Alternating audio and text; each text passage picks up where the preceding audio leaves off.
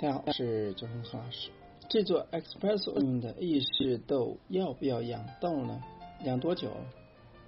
意式浓缩咖啡豆呢？要不要养豆呢？咖啡的新鲜呢是近几年 ICA 讨论的热门话题之一。瑞士化学家前年在 ICA 会议上提出了 C 二氧化碳含量对咖啡新鲜度的关系，以及影响二氧化碳排放的变因。研究表明呢，烘焙度和烘焙时间对排放气体的量和排放的活性有强性的影响。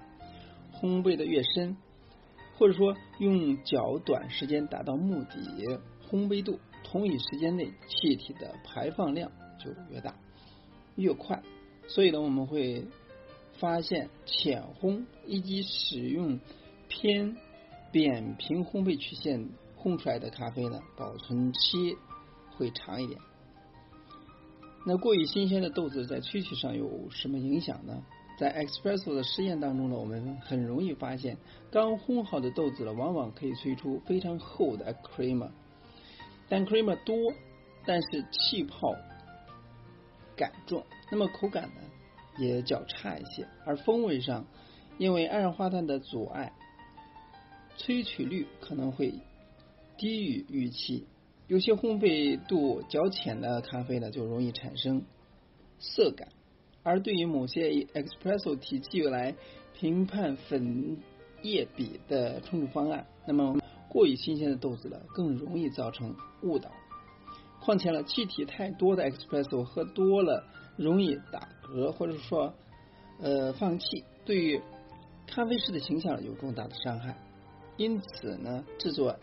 意式浓缩咖啡用的意式豆呢，也需要养豆。另一方面呢，养豆也并不是无期限养的。不新鲜的豆子，二氧化碳排光、挥发性物质香气也散逸。那么在萃取 espresso 的时候呢，就难以萃取出 cream，风味也较贫乏，甚至呢有一点酸臭味。生烘豆子放久了更糟糕了，相信大多数。咖啡爱好者呢，都闻过超市架子上放到出油的咖啡豆，或者说是深烘咖啡豆储存过久产生的油味儿，这绝对不是个令人舒适的味道。如果说有人把这样的豆子放进你的磨豆机，请阻止他。刀盘沾上氧化的咖啡油脂，可能会影响到你后续好几轮冲煮的风味。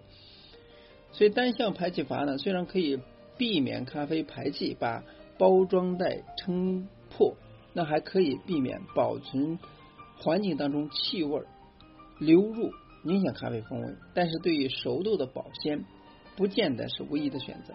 像是伊利，像铁罐内填装氮气，延长保质期。有时候我们也可以将单向排气阀用胶带粘住，调节二氧化碳排放的速度，让咖啡呢慢慢熟成，却又。不流失新鲜度。那为什么要养豆呢？要养多久呢？大家应该都听过养豆吧？刚烘好的豆子了，不要直接拿来冲冲煮，要先在阴凉干燥的空间储藏几天，之后煮出来咖啡呢才会好喝。其实呢，养豆的原因有许多种，各种理论与说法也不及呃不一。但是呢，主流的咖啡师都认为，刚烘完的咖啡豆子化学变化剧烈，容易造成冲煮上的不确定性与变音，所以呢，养豆是必然的一个过程。那养豆的主要目的是为了排气，而咖啡在进行烘焙的时候呢，会大量丧失水分。与此同时呢，咖啡会因为高温的影响，使用细胞壁扩张，如此一来呢，烘好的熟豆就会有。比生豆多出非常多的孔洞，而这些空隙呢，会储储存非常多的气体。养豆的关键在于恢复豆体内部内部纤维的舒张压力与释压值一致。所以呢，养豆的时间与烘焙程度呢有关，也与烘焙手法 ROR 升温曲线有关系。这些变因都会造成内部纤维产生不同的状态。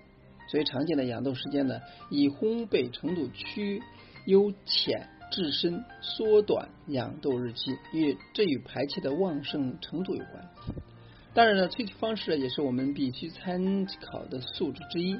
一般来说，咖啡师会利用加压萃取或非加压萃取来当做参考的依据，因为在加压萃取 espresso 环境底下，二氧化碳将能够溶解于咖啡液体之中。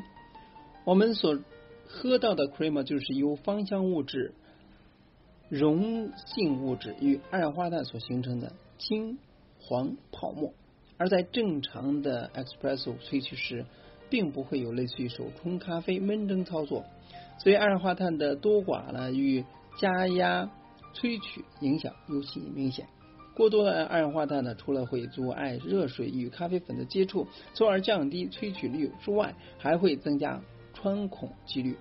所以呢，制作 espresso 的意式豆呢，通常会比手冲咖啡用的咖啡豆呢需要养更长的时间。像我自用的终身。烘焙的意式咖啡豆呢，都会养十天左右，而手冲的话，四到七天就已经可以开冲了。那你的意式豆会具备养豆多久呢？还是问问卖豆子的，给你的烘焙烘豆师最准确、最详尽的解说。那养豆说起来呢，是魔鬼的细节，却也是一门值得探究的学问。那么养豆这件事情呢，必须放在。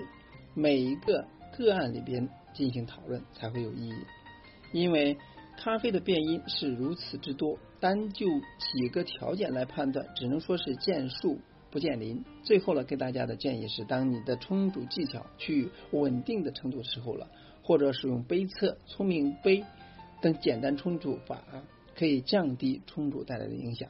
稳定冲煮变音后，你就可以更。确切的了解养豆与咖啡风味之间的因果关系。所以以上呢，给大家介绍了养意式浓缩咖啡豆要不要养豆的解释。当然需要养豆，养多久呢？大概十天左右。那希望给大家帮助。今天呢就到这里，咱们下次再见。